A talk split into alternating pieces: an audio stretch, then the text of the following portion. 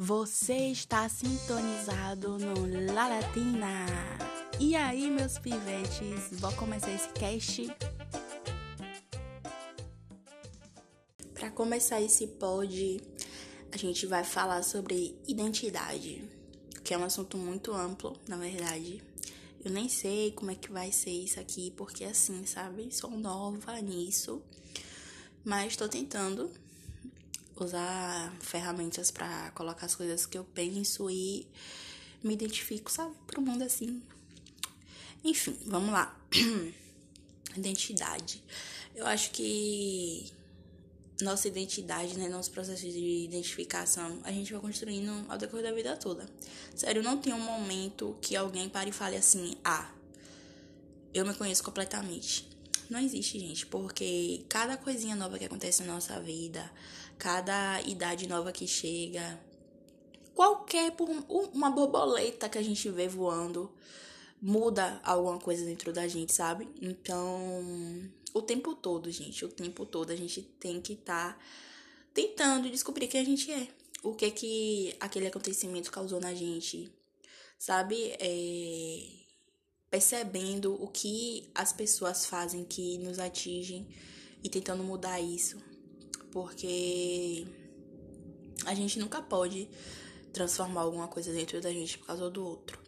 O processo de identificação pessoal depende de como as pessoas ao nosso redor se identificam também, né? Porque criança, bebês, né? É se tornam que a família, o que as pessoas que estão ao redor delas é. Então a gente vai sugando tudo que a gente vê, sugando tudo que a gente vê, até que chega em uma parte da vida que a gente, sabe, para de sugar e vai criando a nossa própria personalidade. E aí, a partir disso, a gente tem que saber o que a gente é para conseguir expor isso para as outras pessoas. Então, como é que funciona? As pessoas te influenciam, aí você percebe o que é que você pode, o que que você criou dessa influência, e aí você passa a influenciar outras pessoas também. Então, viver em sociedade é isso. Por, acho que é por isso que tá tudo tão uma merda, né? Mas. Então, aí quando a gente chega nesse processo de saber quem a gente é, que dura a vida toda, e a gente começa a influenciar outras pessoas, é aí que começa o babado, porque a gente tem que tomar muito cuidado com as coisas que a gente exterioriza.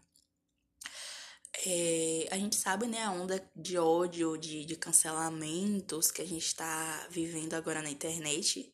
E tudo isso, gente, só sinaliza, sabe, que as pessoas estão muito doentinhas por dentro e que a gente precisa tomar muito cuidado pra gente não ficar se influenciando por essas coisas, sabe?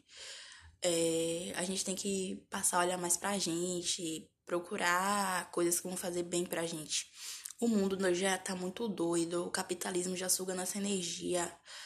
Então, qualquer momento que a gente tiver assim, parar para respirar, pegar um caderninho, anotar qualquer coisa assim que a gente sente, é, repensar tudo que a gente passou até aqui e ver o que os acontecimentos causou na gente, o que, que a gente pode tirar de aprendizado, deixando bem claro que eu não acredito que a gente tenha que sofrer para aprender, nem errar para aprender. Mas caso aconteça, é melhor tirar algum aprendizado do que achar que tudo é ruim, né? Às vezes só é ruim mesmo, sabe? Enfim, a vida é, é assim. Graças aos seres humanos, né, gente? Porque a vida é linda, só que a gente destrói tudo. Mas é isso, o processo de identidade da gente é muito amplo. Vai de como você se enxerga no espelho e como a sociedade te vê. Vai do jeito que você fala, porque você nasceu no Nordeste, ou como os sulistas são xenofóbicos com quem fala com o sotaque do nordestino. Sabe? Então, é uma complexidade muito grande. E se você gosta de, de homens, de mulheres, de, de pessoas no geral, é taxado de uma coisa. Enfim. É, é um processo muito longo dura a vida toda, igual já falei. Mas eu acho que a gente tem que estar alerta o tempo todo, sabe? Eu tenho passado muito por isso é, durante esse período longo, que parece que nunca vai acabar da pandemia. É, quando a pandemia começou, eu era uma pessoa, agora eu tô completamente outra, gente. Passei por uma transição capilar. É, minha autoestima teve muitas oscilações, não por causa da transição capilar, mas pelo meu corpo em si, sabe? É, é um, são uns processos muito pessoais de cada um. A saúde da, mental da gente ficou muito serelepe nesse período. Então eu acho que repensar, sentir não tem tempo para repensar. Não que a pandemia tenha acabado já, né? Mas agora que as coisas estão né, começando a caminhar para quando a vida realmente voltar ao normal, se é que um dia vai, a gente sabe identificar quais foram, quais foram os pontos que piorou, melhorou no meio disso tudo, sabe? Eu acho importante a gente saber, porque foi um período que marcou a humanidade inteira. E daqui anos a gente vai poder contar essa história e saber como foi que a gente passou por ele de fato. É, é interessante. Eu, eu passei por muitas mudanças de identidade realmente durante esse período. Decidi muitas coisas na minha vida, que também eu acho que vou trazer aqui depois, mas é isso, gente, sabe? É ficar de olho aberto com a gente mesmo. Porque a gente tem muito isso, né? De ficar com o olho aberto com outras pessoas. Mas a gente precisa ficar de olho aberto com a gente mesmo. Porque nossa mente é muito autossabotadora. Muito. Não sei, sinistrinha, né? Tem uma frase que fala que nossa mente é a nossa maior inimiga, e realmente. Na verdade, é a única inimiga que a gente tem, né? Porque é, é o que controla nossas ações, nossos sentimentos, tudo é, é pela mente. O coração só bate. e é isso, eu acho esse processo de identidade muito importante.